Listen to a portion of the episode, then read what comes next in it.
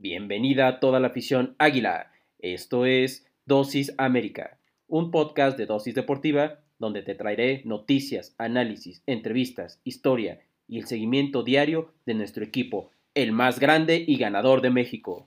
Yo soy Jürgen González Peña y diariamente te inyectaré tu dosis América. Recuerda que puedes sintonizarnos de lunes a viernes a través de Spotify, Anchor FM, Apple Podcasts, Google Podcasts y Radio Public. Sin más que agregar, comenzamos.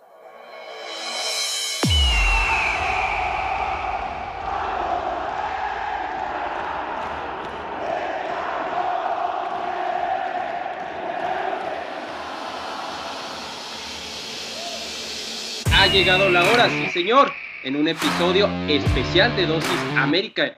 Como siempre, ya lo saben, nos estaremos acompañando todas las mañanas para darte tu dosis América diaria, respectivamente, del equipo más grande y ganador del fútbol mexicano. Y es que hoy ya, sábado 2 de marzo, estamos de manteles largos nuevamente, porque tenemos un invitado especial en un episodio especial. Pues nos acompaña Luis, el abuelo Vázquez, quien es reportero y periodista de NW Deportes, conductor en World TV Noticias cronista y director de Intensamente Deportes. Sin lugar a dudas es una persona que sabe, es una persona que sabe de deportes y lo mejor de todo es americanista, tiene la sangre azul crema, tiene la sangre crema aquí.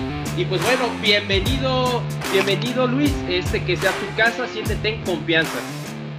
Gracias, mi querido Jürgen, ¿cómo estás? Muy buenas tardes, te saludo con muchísimo gusto y contento, emocionado, realmente eh, un poquito salir de, la rutina eh, de solamente hablar del América en debate y sino descifrarle, descifrarle el ADN tácticamente. A veces nos preguntan, ¿no? Ciertas descalificaciones que dan parte del personaje, lo que nosotros realizamos en Colisión Deportivo y en Intensamente Deportes, pues prácticamente es entretenimiento deportivo, lo que tiene que ver, lo que tiene que englobar con todo lo que genera el equipo más importante del fútbol mexicano pero pues es muy importante, interesante lo que estás haciendo, hablarlo tácticamente y sobre todo en un partido importante, eh, porque es el penúltimo partido del América en el Estadio Azteca, así que eh, prácticamente se ha hecho un búnker en el Coloso de Santa Úrsula y vamos a hablar eh, de toda esta situación. Encantado de estar aquí.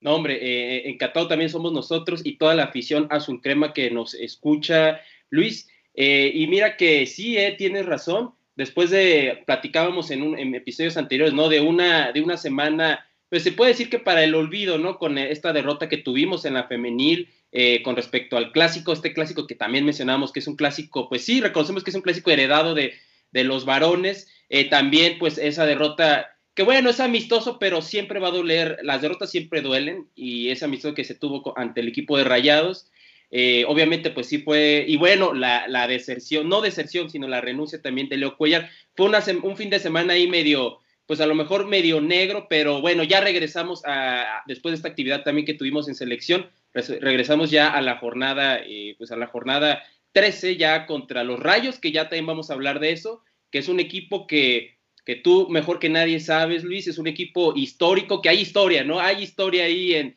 entre los rayos del Necaxa, entre los hidrocálidos ya y, pues nuestras águilas.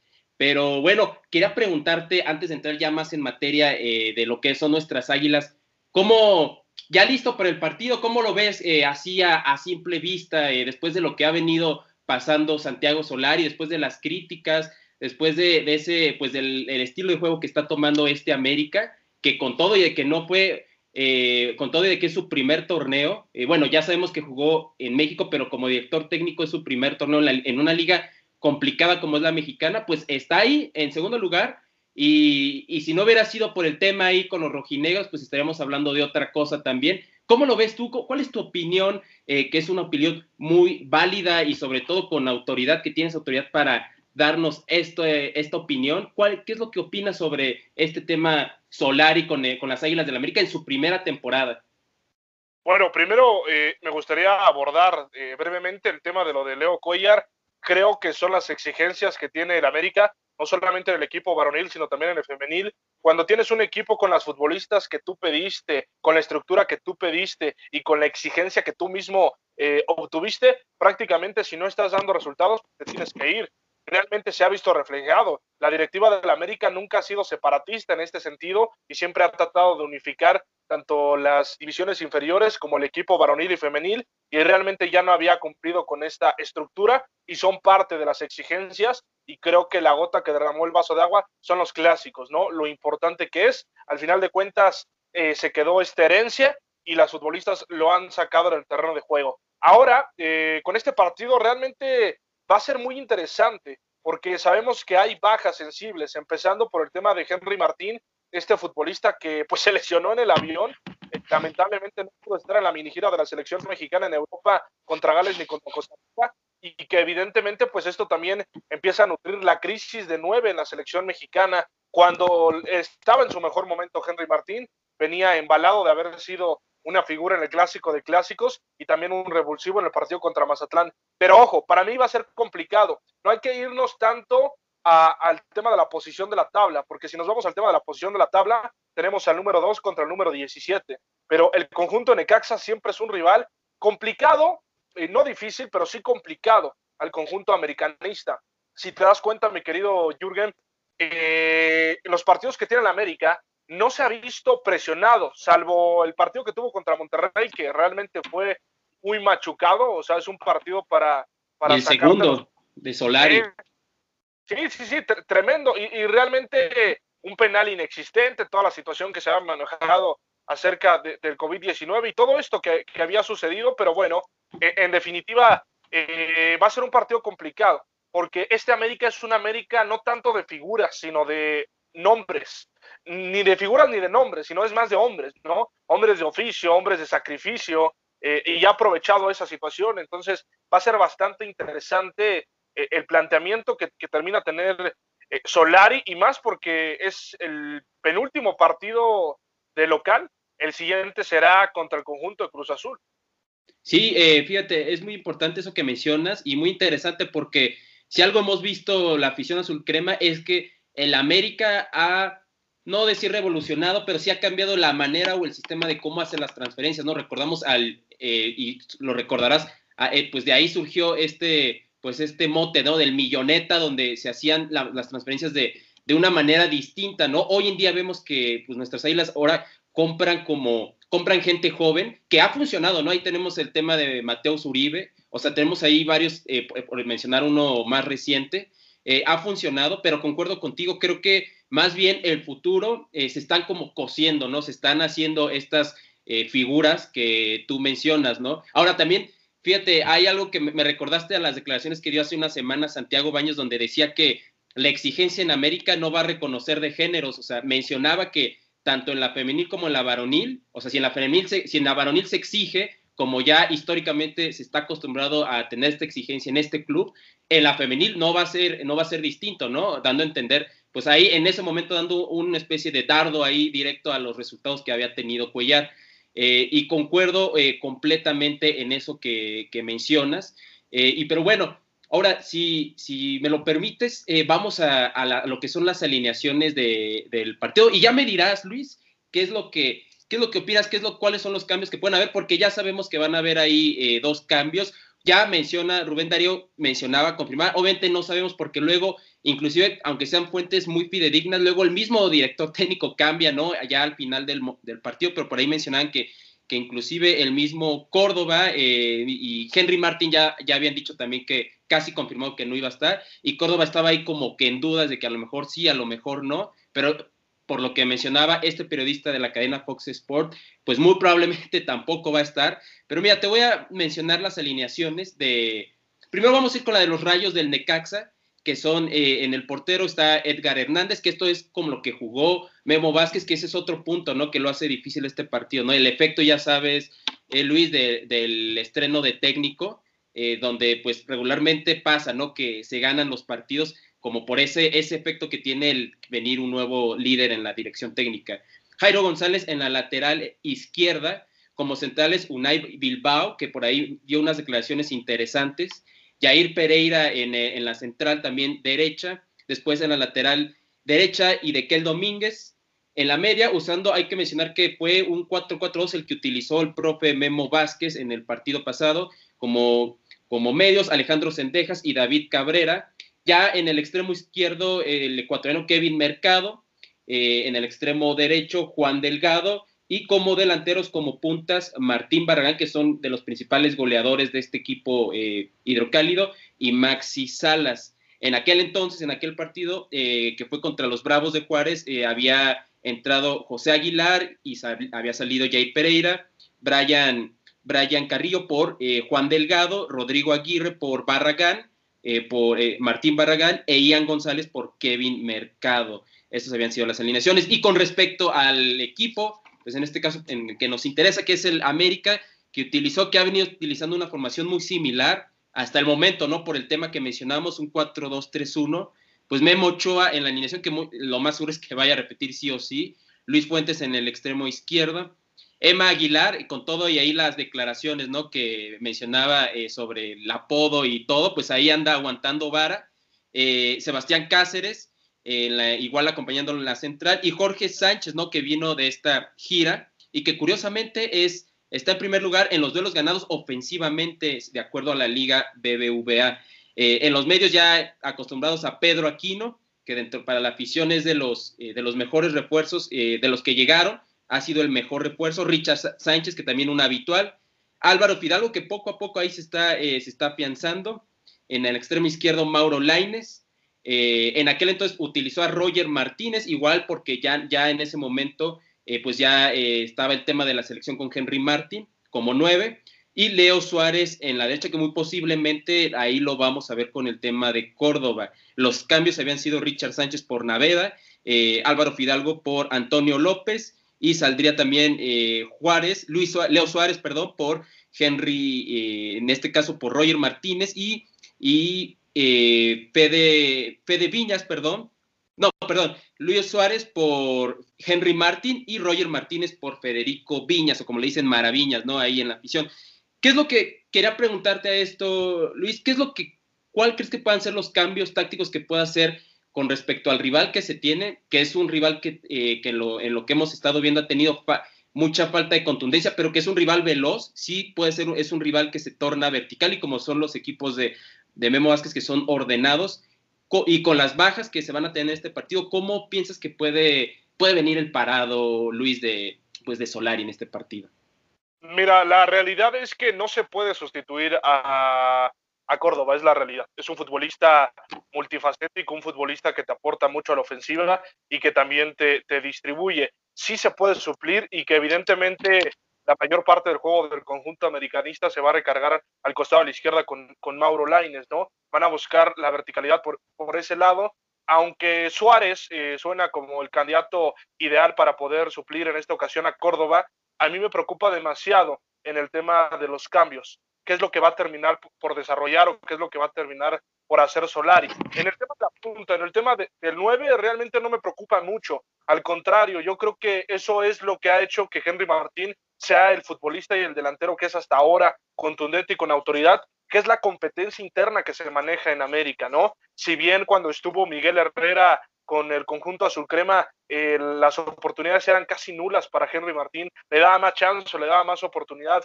a los extranjeros. Eh, eso le sirvió para hacer una mejor versión del mismo, le sirvió para ser eh, un mejor Henry Martín. Y que por cierto, como dato curioso, Martín es de los pocos delanteros que analizan al rival que se van a enfrentar, cómo saltan los defensores, cómo se mueven, cuál es su, su, su, velocidad, cuál es su, formación más idónea, dónde son los errores por parte de los defensivos, porque Henry Martín no rebasa ni siquiera el 1.85 y pudimos ver los goles que hizo en el clásico de clásicos en medio de dos centrales que en su momento la Chiva Rayados del Guadalajara mencionaban que tenían a la mejor línea defensiva, pues ahí está, comiéndoselos y dentro del área. Entonces, en esta situación eh, sí preocupa un poco por el tema de que venía embalado y conectado con el gol. Tú sabes el trabajo que cuesta y más a los delanteros del fútbol mexicano conectarse con el gol. Entonces, eso es lo preocupante, pero creo que también es un reto y una oportunidad para Federico Viñas, que si bien este futbolista sudamericano ha sido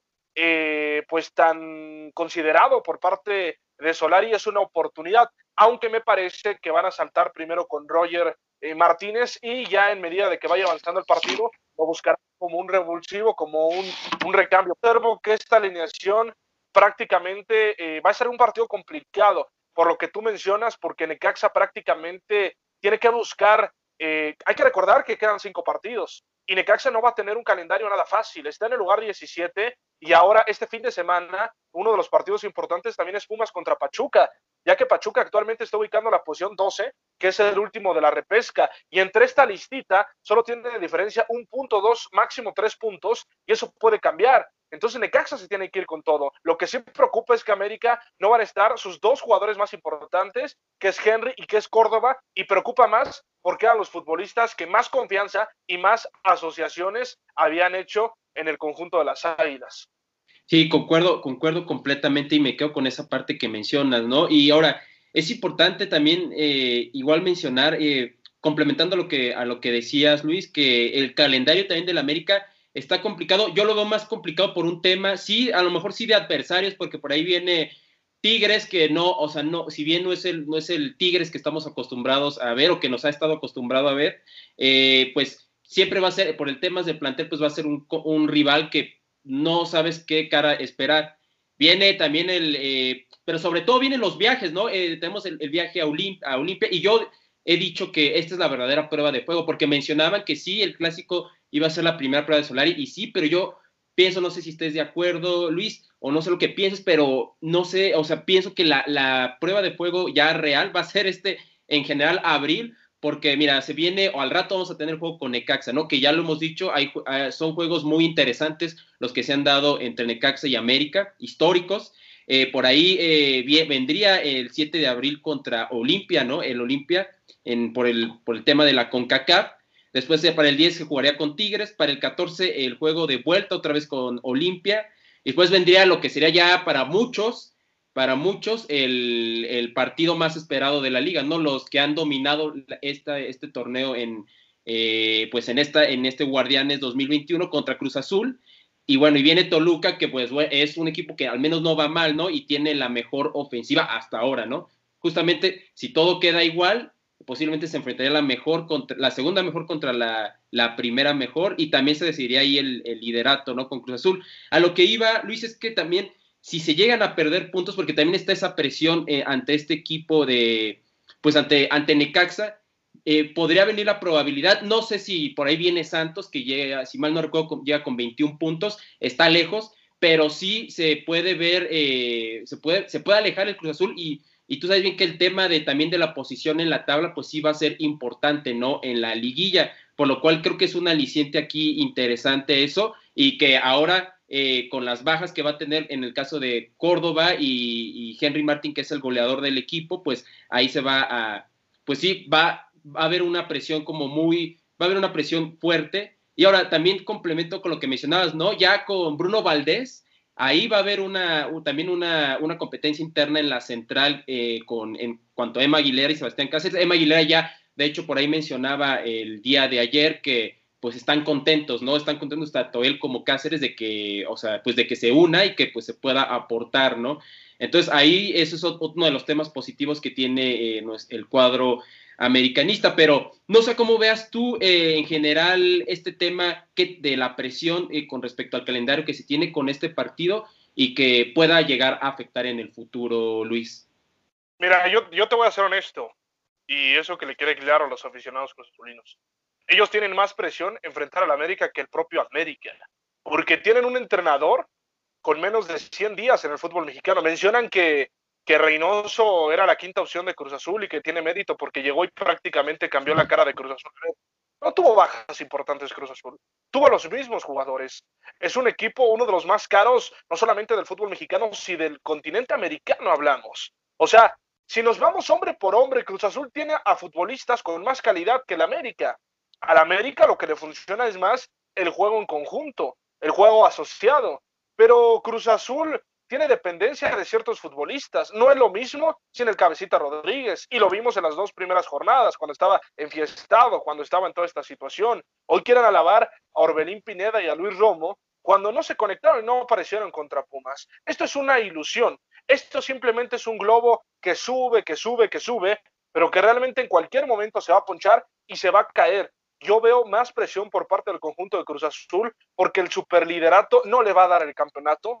De hecho, los últimos campeonatos que ha tenido América no han sido como líder el que le arrebató eh, en esta cuestión. Entonces, yo considero que el conjunto americanista lo que, lo que debería hacer en estricta teoría es preocuparse más por el juego, de cómo va a cerrar el torneo regular, independientemente qué posición ocupe en la fase de grupos, tiene que agarrar ya un equipo sólido, tiene que agarrar ya un equipo contundente, que si nos remontamos a las primeras conferencias de prensa de Solari, él decía que se iba a empezar a ver su mano a partir de la jornada 5, 6, 7, y así hasta, hasta la 8.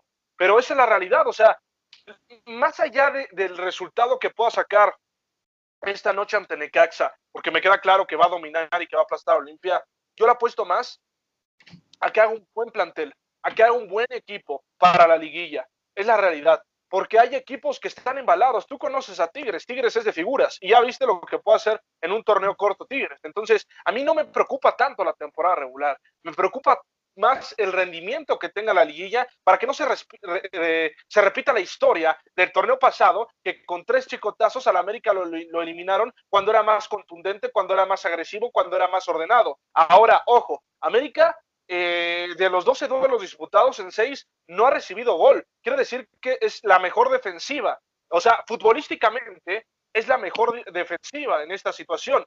Es la realidad. Eh, perdió eh, por, en la mesa contra el conjunto de Atlas y por eso aparece en la segunda posición de las defensas, pero la realidad es que es la mejor defensiva del torneo, es un equipo equilibrado, es un equipo ordenado.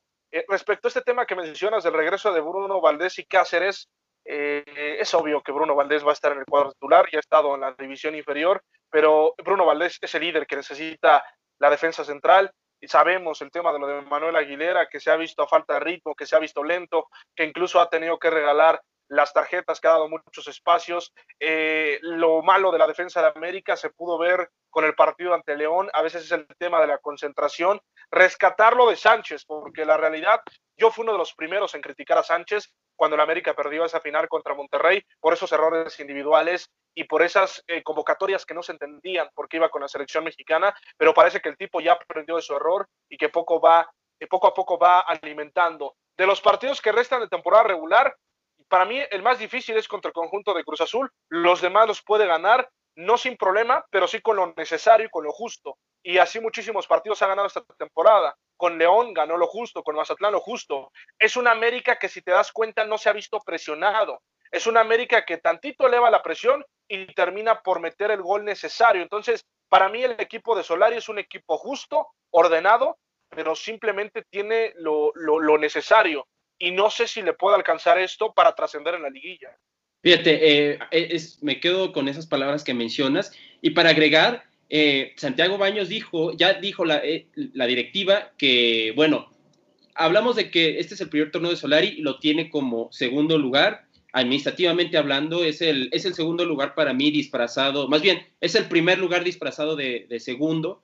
Eh, y eh, ahora la, ya dijo la directiva que la siguiente temporada, precisamente contra la siguiente temporada que se tenga, ya va a abrir la chequera, ¿no? Le dijeron que prácticamente Solari le van a decir, mira, ya abrí la chequera, ¿qué quieres, papi? Casi, casi Azcárraga y compañía le van a le van a, le van a mostrar los juguetes a, a, Solari y Solari nos va a tener que elegir. Entonces, a lo que voy es de que si ahora estamos viendo un conjunto de América que si bien es equilibrado, y equilibrado sobre todo porque acordémonos que la, la, campaña pasada, uno de los puntos más débiles era la defensa, ¿no? Sobre todo al final del torneo, la defensa era uno de los puntos más débiles. Hoy vemos que ya en defensa es, es demasiado fuerte el equipo americanista, ya mencionamos la estadística, ¿no? De que Jorge Sánchez hoy es el jugador de la liga con más uno versus unos defensivos exitosos tiene, ¿no? Con 21.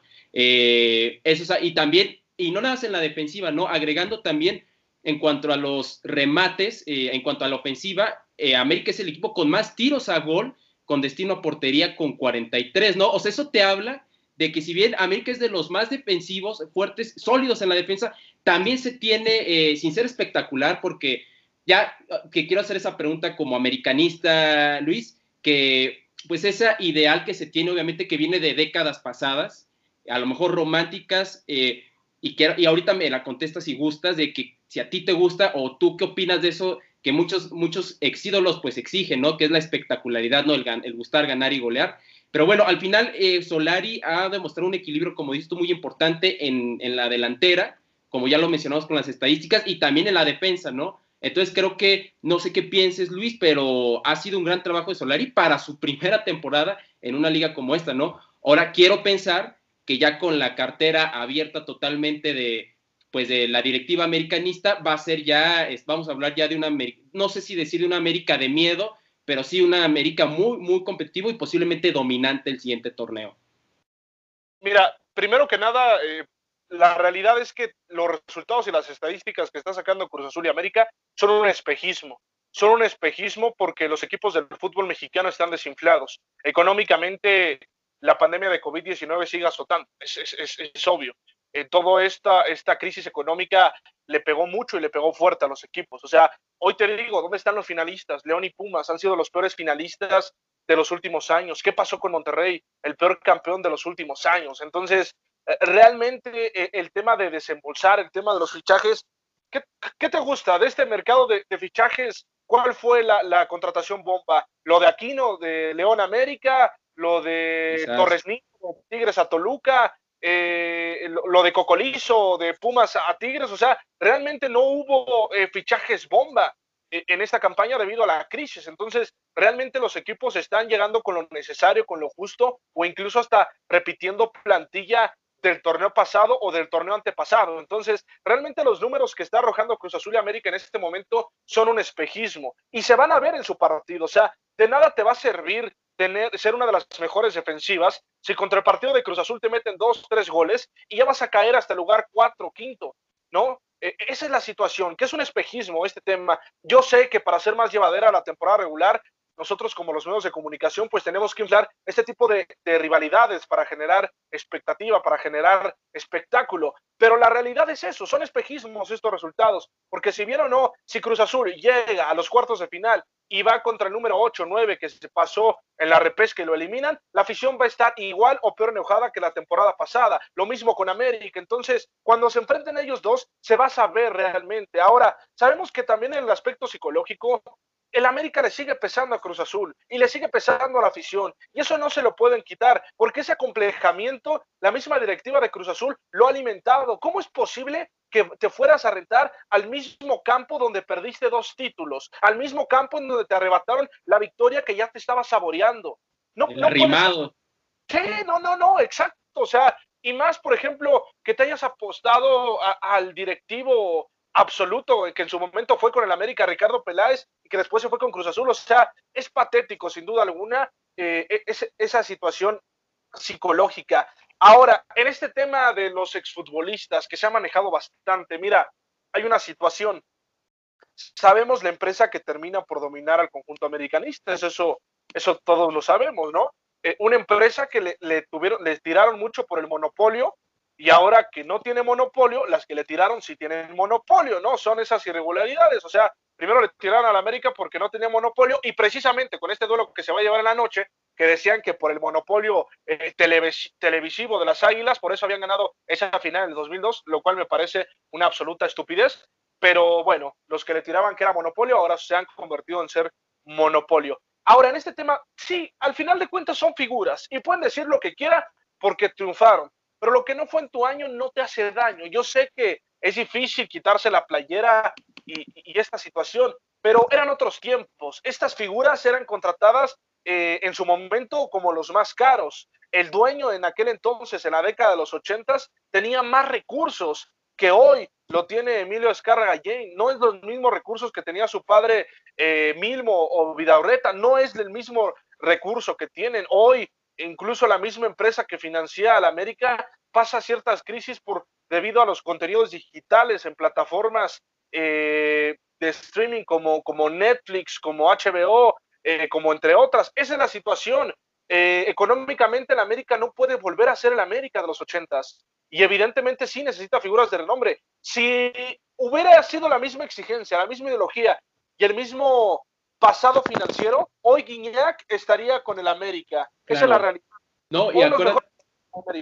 No, claro, haciendo un paréntesis y, antes de que sigas lo que nos estás comentando, que es muy interesante, Luis, eh, pues acordémonos que en aquellos tiempos inclusive hasta seleccionados argentinos, o sea, estoy hablando de la década de los ochentas, llegaban a, llegaban a la América, ¿no? Digo, en el caso de Celada, por ejemplo, entre otros, eh, o sea, a ese, esa magnitud de, pues, de fichajes tenía la América, que hoy obviamente por cuestiones que mencionas, pues no se puede, ¿no? No, sí, y es que hay que entender algo, el fútbol moderno ya no es tanto de dinero. Si fuera de dinero, el Manchester City sería campeón de la Champions, el Paris Saint Germain, Neymar hubiera sido el mejor futbolista, Kylian Mbappé hubiera destacado sobre Cristiano Ronaldo y Lionel Messi. Es el tema más de qué vas a gastar tu dinero, es el tema de cómo lo vas a invertir. Yo te lo apuesto, de verdad te lo apuesto, te apuesto lo que quieras, que si hubiera sido ese futuro o esa ideología americanista, no nos hubiéramos tenido el lujo de tener a Marchesín, a Guido Rodríguez, a Henry Martín, a Mateo Zuribe, a Edson Álvarez, a Diego Laines, porque hubiera existido un tapón de todas esas figuras, un tapón de esas figuras que no iban a dejar que trascendieran los demás. Entonces, yo estoy contento con esta versión americanista. Sí, se le tiene que exigir más del tema de los títulos, pero hay que reconocer, porque el, Negro Santos y entre otros futbolistas le han tirado mucho a Miguel Herrera, que en gran parte estoy completamente de acuerdo con algunas declaraciones, pero también hay que reconocer esa cuestión.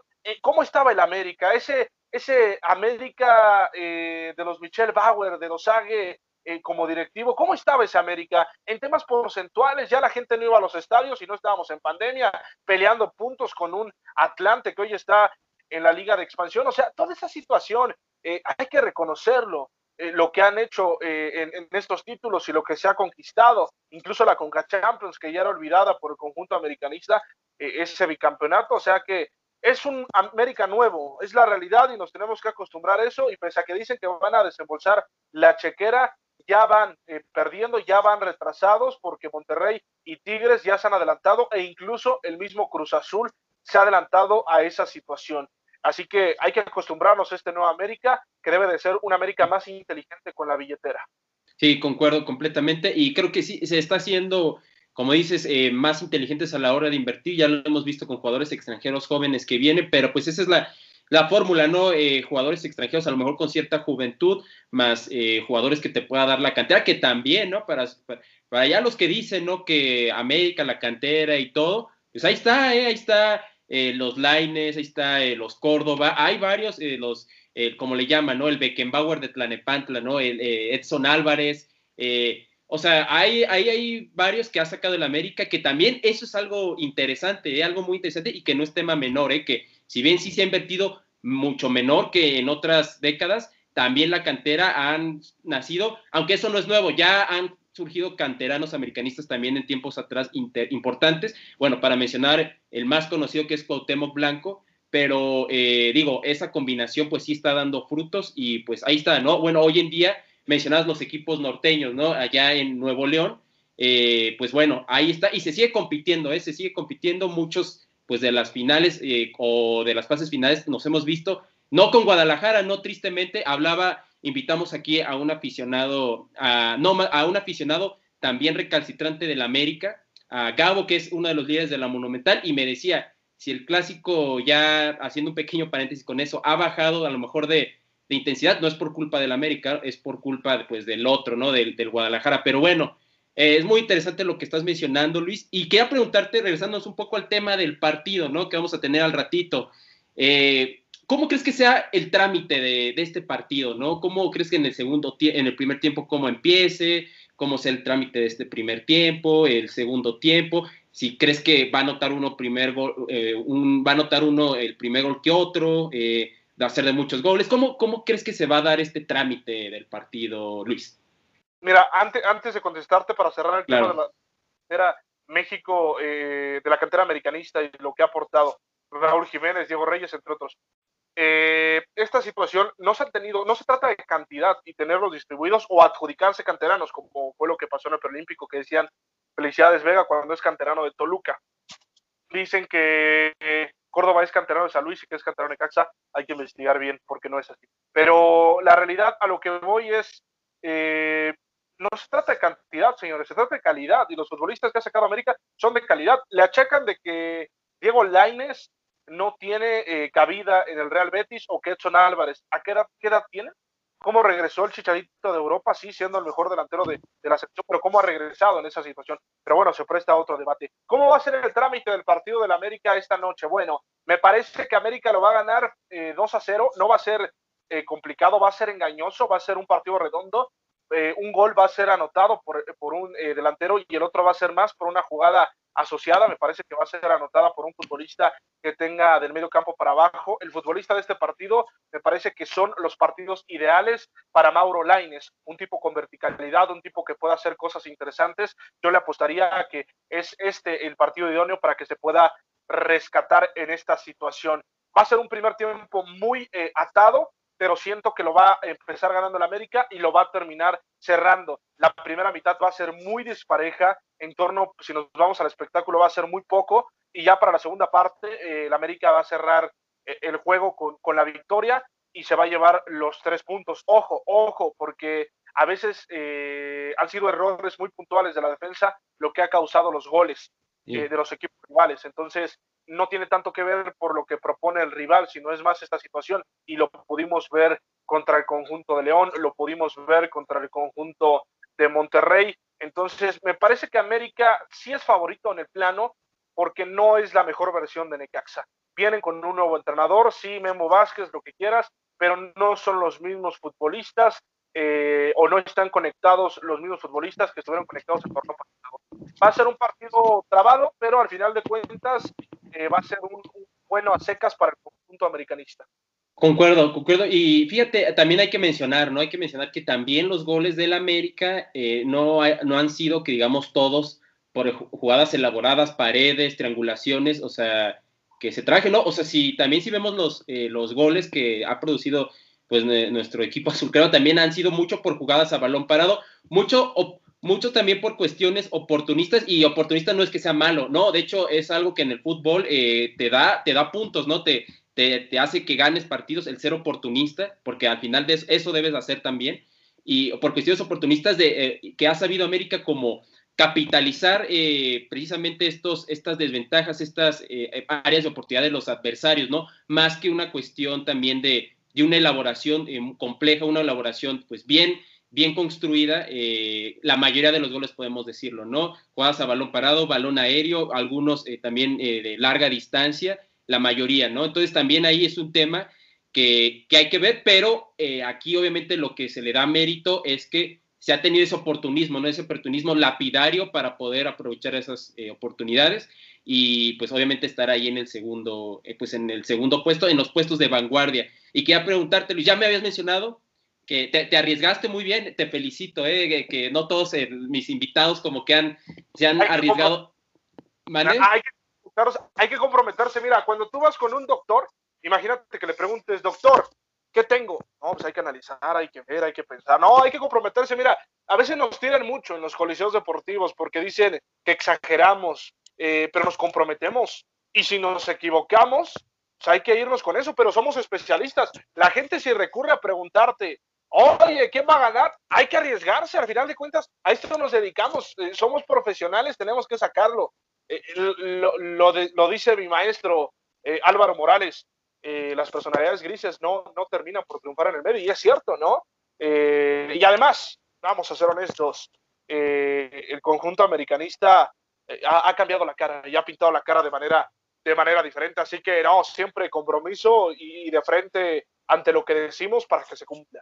Sí, concuerdo, ¿eh? pues ahí está el Coliseo Deportivo también por si lo quieren, por si quieren ver, lo recomiendo totalmente. Ahí literal es un coliseo, una, pues una batalla deportiva, lo que vemos ahí, muy interesante.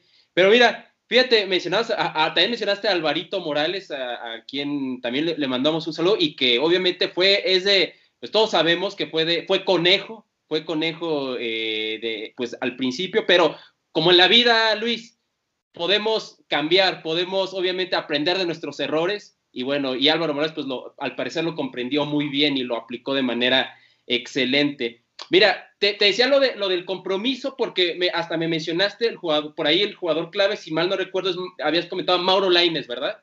Mauro Laines, Mauro Laines.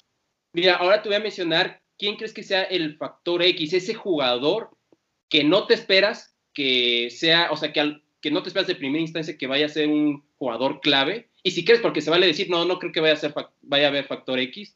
Eh, ¿Cuál crees que sea el factor X? Ese jugador que, pues que no esperas que vaya a hacer algo en este partido y que se da porque Obviamente no subestimamos al, al, club Necaxa, pero sí es un partido que si América toma con seriedad este cotejo, pues sí se tienen que llegar los tres puntos sí o sí. O sea, es un partido que se puede dar para que a lo mejor algún otro jugador brille y por eso quería preguntarte, ¿quién crees que es este factor X? No ese jugador que no esperas que vaya a poder ser clave, pero que lo puede llegar a ser.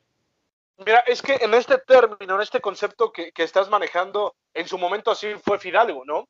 En su momento él fue e, ese factor X, pero hoy ya es una realidad, o sea, hoy ya es un futbolista que, te va a dar. Eh, en el caso, por ejemplo, de la, de, la contención, eh, Pedro Aquino también, o sea, es un futbolista que ya está disfruta y sonríe los partidos, pero yo creo que en este cotejo va a venir de producto de las ausencias que va a haber. uno puede ser Viñas sin problema, aunque la afición americanista lo conocemos, este torneo no ha aparecido. O sea que en este partido perfectamente él podría ser el factor X. Y por el otro lado Suárez pero le apuesto más a que Viñas pueda ser contundente al propio Suárez, porque ha comido mucha banca y para esta posición le puede quedar muy grande. Por eso digo que en este partido va a destacar Mauro Laines, porque aquí no va a ser más asociación de este lado. Ajá, esa es la situación. Las transiciones de defensa y ataque y el juego combinativo se recargan más al costado de la izquierda con, Mauro Laines. Entonces, eh, en esta situación yo le apuesto más a que el factor eh, va a ser eh, Federico Viñas.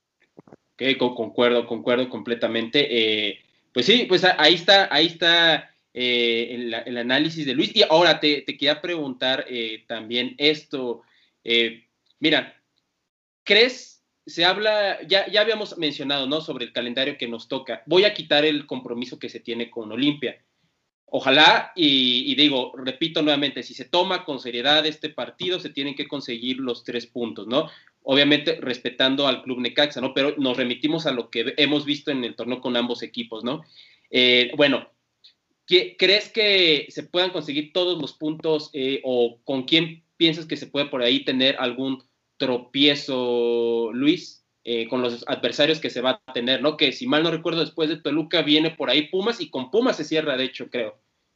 Sí, se, cierra, eh, si no mal recuerdo, del último al que sigue es, si quitando los duelos de CONCACAF, es Pumas, Toluca, eh, me parece que sigue Cruz Azul y Tigres, ¿no? Y Tigres, exacto, sí.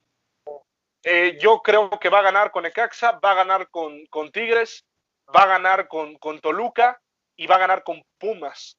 Eh, en el partido contra Cruz Azul yo veo un empate, un empate por la forma de juego de los dos equipos. Si siguen manteniendo los mismos comportamientos de los sistemas de juego y, el parado táctico, bueno, que el parado táctico realmente no tiene que ver, tiene que ver, tiene que ver más el sistema. Eh, pueden empatar, porque si te das cuenta, son completamente diferentes. O sea, el sistema que tiene un equipo del otro son completamente diferentes. Y te voy a decir por qué. Eh, el sistema de Cruz Azul depende más de un futbolista que es Luis Romo, porque Orbelín Pineda se ha convertido más en ese revulsivo, que si bien el Piojo Alvarado ha tenido anotaciones y participaciones en el gol, no se ha visto claro, no se ha visto aplastante. El cabecita Rodríguez es un tipo que en los momentos importantes se achica. Y ya pasó con Tigres, ya pasó con Pumas. Siempre que la presión recae en él, termina por, por, por, por tirarse. Entonces, todo esto recae en Luis Romo pincelazos. En el último partido antes de la fecha FIFA contra el conjunto de Atlas, asistencias artísticas por parte de Luis Romo. Y en el conjunto americanista va más por el tema eh, asociativo, que si bien Cruz Azul todos sus goles, a excepción de los penales, han sido de esta vía, eh, pero recae más en las asociaciones. Orbelín Romo, este, Piojo y, el caso del Cabecita son los mismos. Que ojo, va a tener una, eh, una complicación también porque no cuentan con, con lateral derecho eh, principal nominal, ¿no? El Shaggy Martínez lo ponen de recambio, está Nava y Aldrete tampoco va a estar listo. Entonces, vamos a ver si el tema de las lesiones no termina por repercutir. Y en el caso de América es diferente, porque América no se ha visto exigido por un equipo, porque con el conjunto Monterrey realmente será un partido para empate. empate. y además era el primer partido de Solari, ¿no? Apenas empezaba, o sea, se estaba adaptando también ese partido. Sí, sí, sí. Sí, exacto. Entonces, en esta cuestión son dos juegos diferentes, porque mientras América no se ha visto exigido y ha tenido el control de los partidos, Cruz Azul eh, le cambia el ritmo. O sea, e, este Cruz Azul, si te das cuenta, en los últimos minutos cae. La mayoría son cuatro o cinco goles, si no mal recuerdo, que del 75 al 90 le meten gol. Y América del 75 al 90 se ve más fuerte. Entonces, por eso te digo, son eh, sistemas completamente distintos. Puede que en el parado sea eh, igual, pero son distintos en esta cuestión. Lo veo más veloz, lo veo más rápido América, pero también lo veo como que regresa. O sea, por momentos tú te puedes dar cuenta de las salidas de Fidalgo que no se va todas al frente. Regresa, toca, eh, amplia, la cancha, le, eh, le, hace más larga, que era lo que pasaba con Miguel Herrera, que él en lugar de alargar la cancha, la hacía más cortita, jugaba en el medio campo, perdían el balón, venía el contragolpe, los defensores no reculaban y les terminaban metiendo goles, ¿no? Porque no era una defensa concentrada. Entonces, yo creo que en el único partido que se puede ver complicado, eh, pero no me sorprendería si lo gana, es contra el conjunto de Cruz Azul.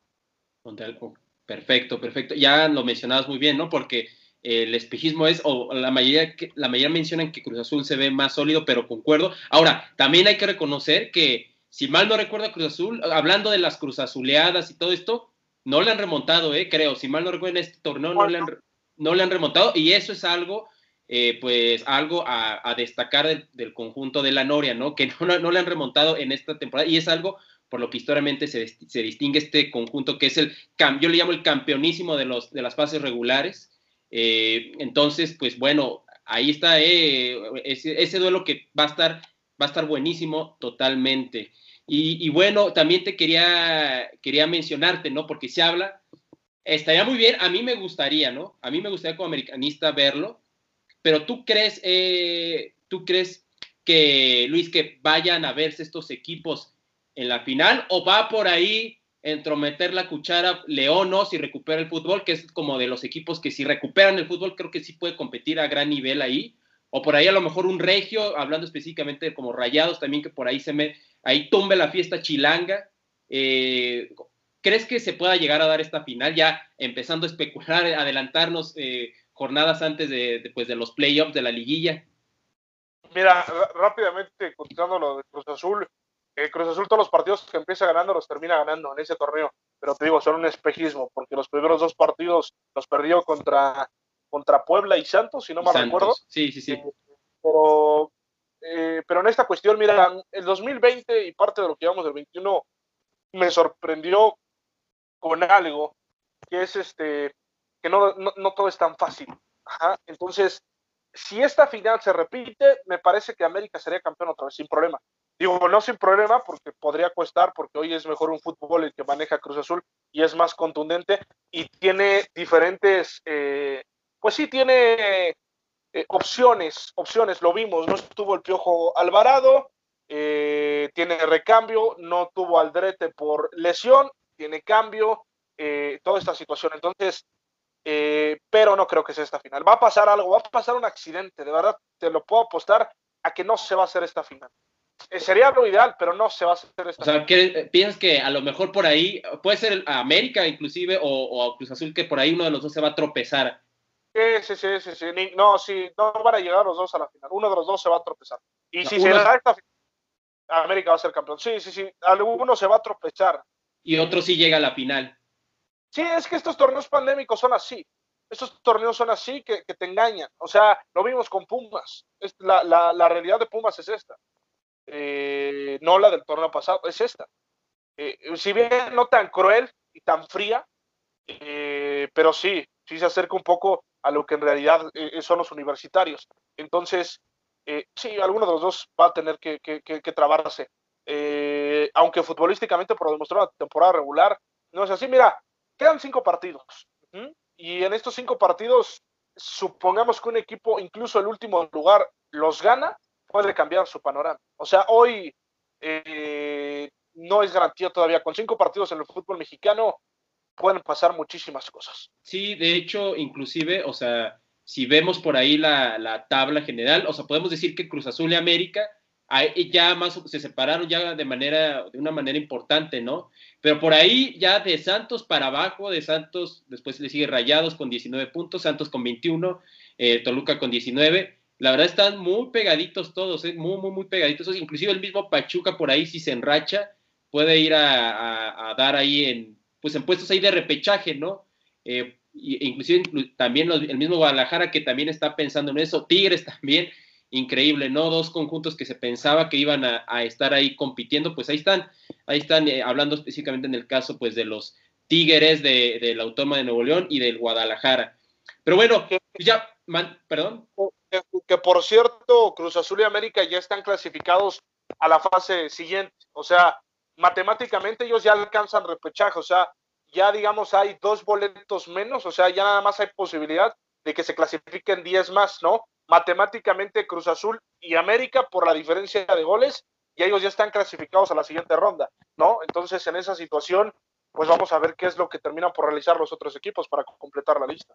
Claro, claro. Eh, pues a ver, ojalá y sí, va a ser importante ganar este partido y vamos a ver cómo maneja todo el plantel, eh, pues con respecto a los viajes eh, y al abril que le espera a la América, pues muy, muy pesado y, e insisto y recalco sobre todo en el tema de los viajes. Pronóstico, Luis. 2 a 0. Gana Ok, te, ¿quiénes, ¿quiénes anotan los goles? Mira, yo siento que uno sí lo va a hacer Viñas uno va lo va a hacer Viñas y el otro, te digo, viene del medio campo para abajo, lo puede hacer eh, Mauro, eh, Mauro Laines o Fidalgo, pero viene de, el otro gol va a caer del medio campo para abajo. Yo también pienso que, un, bueno, yo, yo voy a poner la 2-1, ¿no? Voy a darle ahí como que una, un panorama más, eh, pues más ahí, pues más positivo al equipo de Necaxa. El gol lo va a ser, a mí, igual Viñas. Quiero pensar que se va a reencontrar eh, iba a decir con la afición, pero no va a haber gente, pero se va a reencontrar con él al menos en este partido. Y el otro eh, va a ser de Álvaro Fidalgo. Ese es mi pronóstico, pero ya veremos, ya veremos cómo sucede esto. Pero bueno, hoy muchísimas gracias Luis por, por estar aquí en el espacio de Dosis América. Ojalá y nos des más chance, ¿no? De poder invitarte a más episodios. Eh, la verdad, una charla muy, muy fructífera contigo. No, al contrario, hermano, muchísimas gracias por la invitación. Eh, siempre es bueno hablar de la América y a veces también es bueno hablar sin gritar, ¿no? O sea, salirnos de, un poco del personaje que manejó en Coliseo Deportivo y también a ver qué día te vienes acá a Coliseo. Digo, pues es, es diferente ahí, te interrumpen sin pedir disculpas, así que eh, va, a estar, va a estar muy bueno. Cuando tú me digas, cuando me invites, eh, yo con gusto, yo siempre salgo a la calle con piedras para cualquier perro que me ladre, entonces estoy acostumbrado, o sea, me gusta también, me gusta también ahí, eh, pues agarrarme ahí al diálogo, ahí con, también lo hacemos de, repente, entonces, eh, muchas gracias, muchas gracias Luis, pero bueno, con esto llegamos ya al final de nuestra edición especial entre, pues, de Dosis América y con Luis de Intensamente Deportes, y pero antes Luis, antes de irnos, ¿cuáles son las redes sociales a las que te podemos seguir o encontrarte, las que quieras dar? Pues mira, yo, yo le recomiendo a toda la gente que, que, nos vaya a seguir a Intensamente Deportes. Ahí está el contenido de todos nuestros compañeros, de Gerardo Fabián, de Antonio Guadarrapa, eh, de Yeselín Trejo Mirada, de Iván Lubiano, eh, de Marilyn Rebollo. Tienen diferentes programas, hacemos programas eh, de todo. Yo particularmente participo en las mesas de debate con Liceo Deportivo lunes, jueves y a veces me toca los domingos. Vayan a ver todo el contenido que tenemos en Intensamente Deportes, Intensamente Fútbol en Facebook. E individualmente, eh, nosotros estamos todos los días, de lunes a lunes, con participaciones en W Deportes. Ahí nos pueden seguir en el 730 AM. Y los jueves, ah, me vas a decir, paradójicamente, los jueves estamos en territorio Pumas, ahí analizando. Ah, caray Ah, sí, sí, sí, exactamente así las vueltas que da la vida. Estamos ahí con el equipo eh, universitario y los fines de semana estamos transmitiendo la actividad del equipo de tercera división de la Liga TDP de forma food, pero prácticamente todo se comparte en Luis el Abuelo Vázquez oficial, pero los invito a que vayan a ver Perfecto, perfecto. Digo, con respecto a lo de Pumas, pues al final pues somos, somos profesionales, ¿no? Eh, y, obviamente pues el corazón, pues el corazón siempre va a ser azul crema y eso sí no se quita. Eh, pero bueno, recuerden que nuestra red social, la red social del programa es dosis.america en Instagram y a mí me puedes encontrar eh, como Y Sports 51 o Y Sports 51 y en Twitter como Y Sports eh, los saludos y se despide su servidor Jürgen González Peña a nombre de, de, Luis, el abuelo Vázquez. Nos vemos el lunes 5 de abril y que tengas un día grande y monumental como lo es nuestro equipo. Adiós.